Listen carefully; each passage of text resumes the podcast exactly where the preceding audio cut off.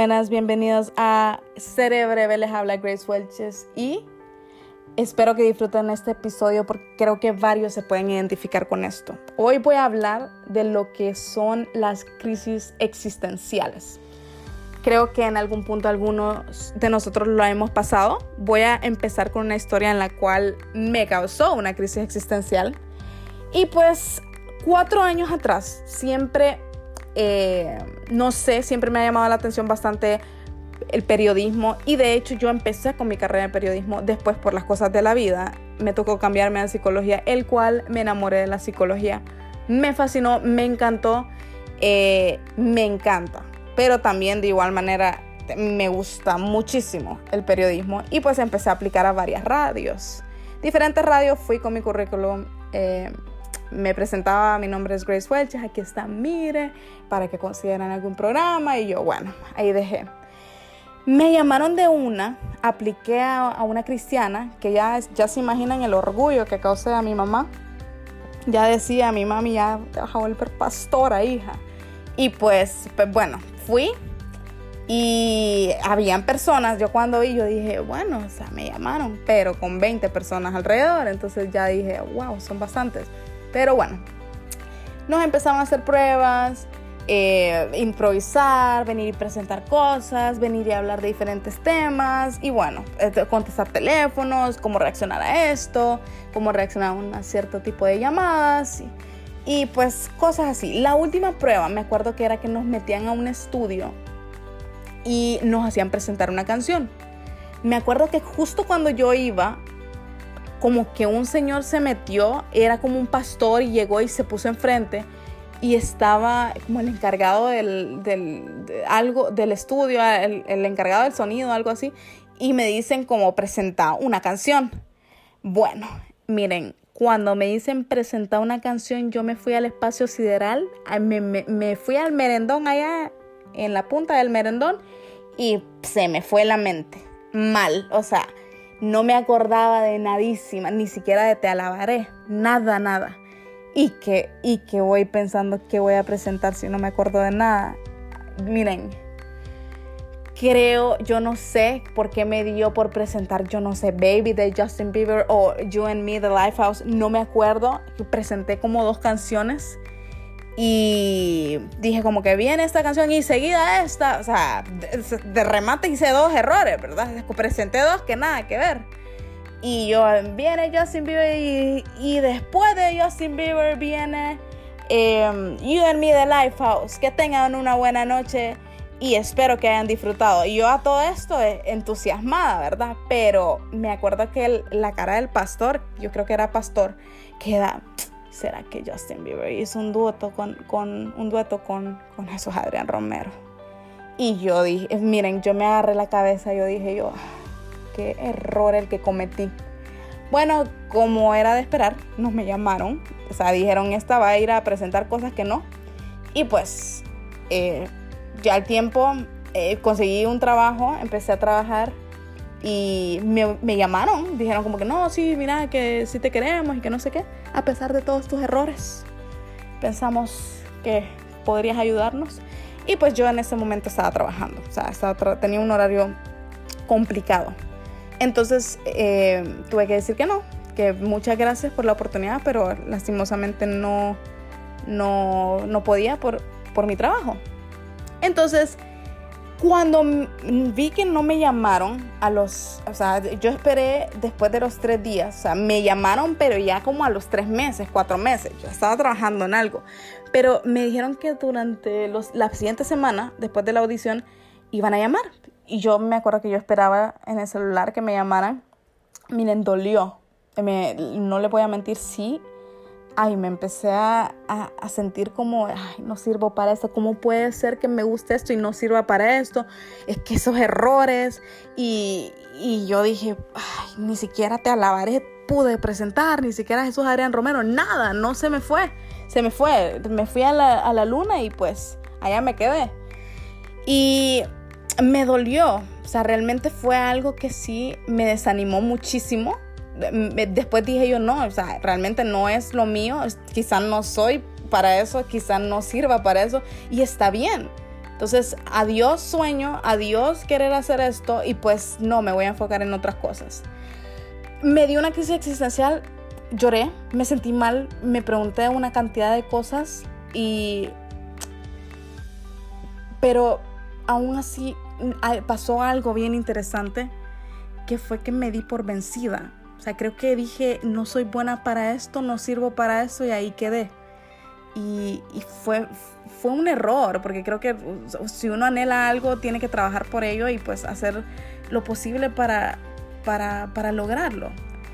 Entonces voy a hablar de esto, de las crisis existenciales. Eso fue una etapa donde me dio una, donde me pregunté varias cosas y, y me sentí muy mal. Pero voy a empezar por cómo empiezan las crisis existenciales. Empiezan con las emociones. ¿Qué son las emociones? Es cuando el organismo detecta algún peligro, amenaza o algún cambio que va a venir y pues por ende se manifiesta en algunas reacciones como la felicidad, la tristeza, el enojo, sorpresa, vergüenza, miedo. Y también se determinan por sensaciones, pensamientos, conductas y reacciones subjetivas. O sea, un ejemplo de las sensaciones podría ser, no sé si les ha pasado a ustedes, pero siempre el primer día de la universidad, en la, una, una, clase, yo no sé, en teoría de, de la personalidad, algo así, en la primera clase, que no conocía a todos y cuando ya iban por la lista de asistencia. Señor, cuando ya iban por la G, yo ya estaba, pero mal. Podía estar en el Polo Norte y sudando y, y me da una sensación en las manos que se me inflaman y bueno, y solo es que tengo que decir presente o aquí, ¿verdad? Pero eso no, no me gustaba, era una sensación bien fea. Y pues me voy a, decía, se determinan por sensaciones, pensamientos, conductas y reacciones subjetivas. Entonces me voy a enfocar muchísimo en lo que son los pensamientos, porque de ahí viene una crisis existencial, de cosas que pensamos y de preguntas que nos hacemos a nosotros mismos. Y una crisis existencial surgen debido a las emociones cuando surge un acontecimiento o algún cambio en nuestras vidas. Y ahorita casualmente estamos viendo un cambio en la cual nos ha tocado adaptarnos. Algunas personas se, se, han adaptado mejor, otras les está costando, otras les costó, pero ya lo hicieron. Pero cada persona es diferente, ¿verdad? Tenemos que entender eso. Entonces, estos cambios hacen que uno se haga diferentes preguntas de nuestras vidas, como por ejemplo, ¿qué estoy haciendo acá? ¿Cuál es el sentido de mi vida? ¿Será que tengo sentido? ¿Será que tengo propósito? ¿Será que sirvo para algo? Y empezamos a cuestionarnos las razones de nuestra propia existencia. Empezamos a decir, ¿por qué estoy acá?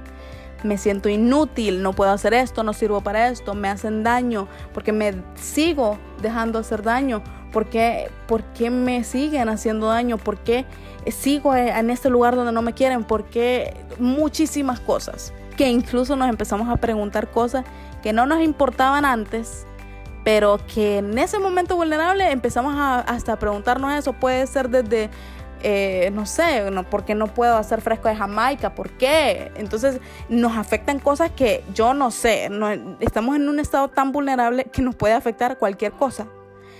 Entonces, durante este periodo nos cuestionamos muchísimas cosas y llega un sentimiento de vacío, que nos falta algo, que nos hace falta algo, que no tenemos propósito, que no tenemos algo. Eh, que hacemos bien. Algo nos sale mal, que todo nos sale mal, que no tenemos nada que nos sale bien como esperamos. Y pues eso es normal. Si ustedes sienten eso, lloren. Hombres o mujeres, lloren.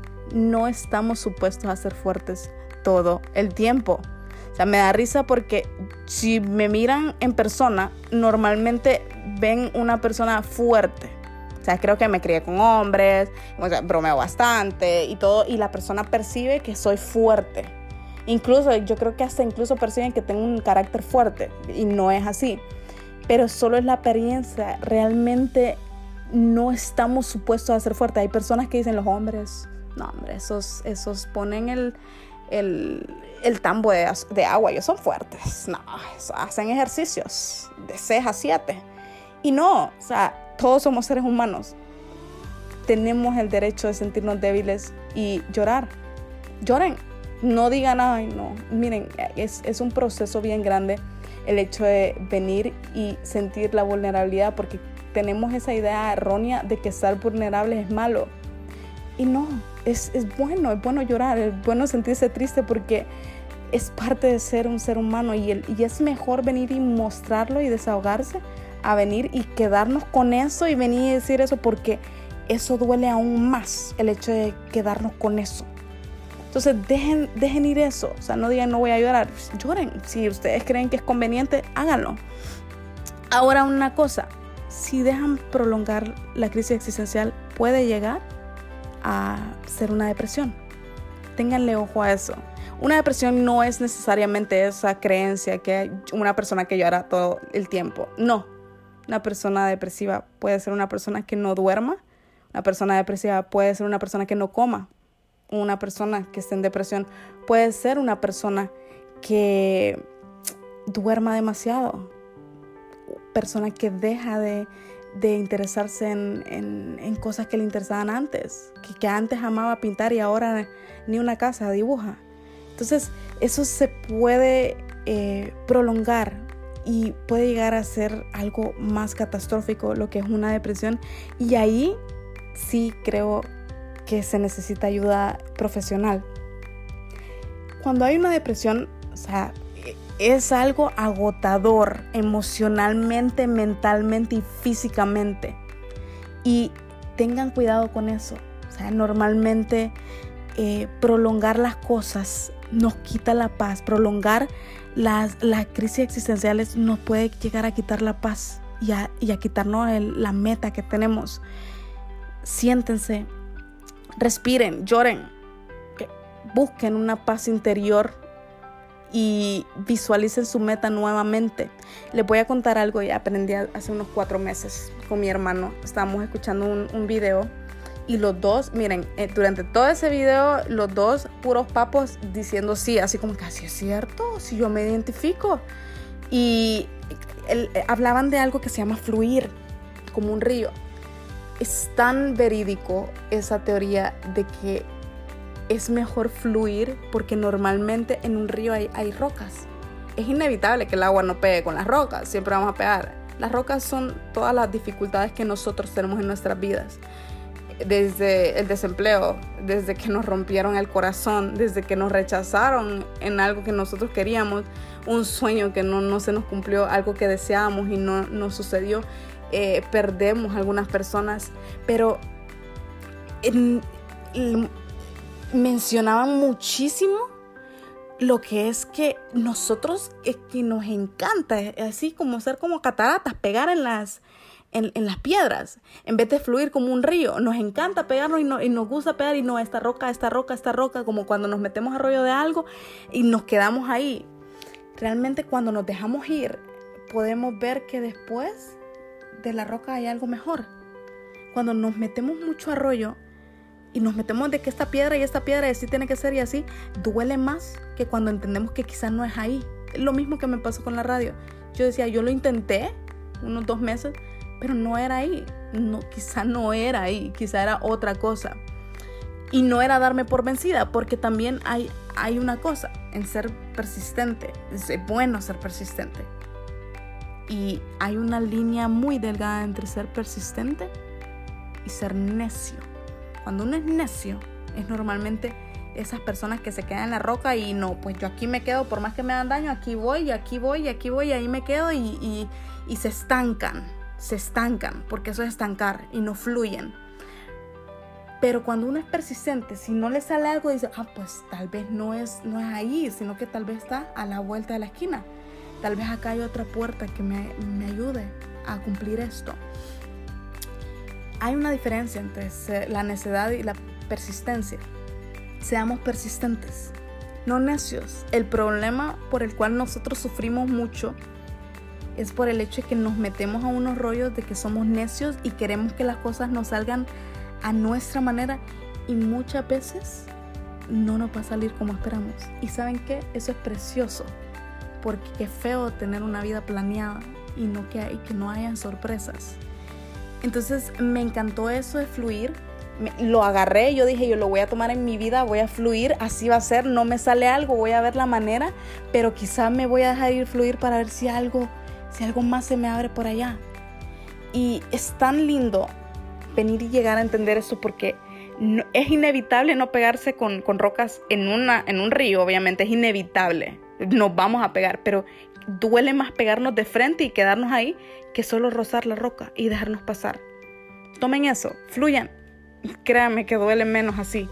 aprendemos más y podemos tener más oportunidades en la vida. Voy a terminar diciendo una frase que, que me encantó, que dice, al fluir se empieza a vivir. Fluyamos. Si están metidos en una roca y estamos eh, no siendo persistentes, sino necios, aprendamos a recapacitar y decir, no, no es ahí, quizás otra cosa. Sueñen, sueñen, sean persistentes con eso, pero aprovechemos otras oportunidades que, están ahí a la vuelta de la esquina. Muchísimas gracias y espero que esto les haya ayudado bastante y pues nos vemos en el siguiente episodio.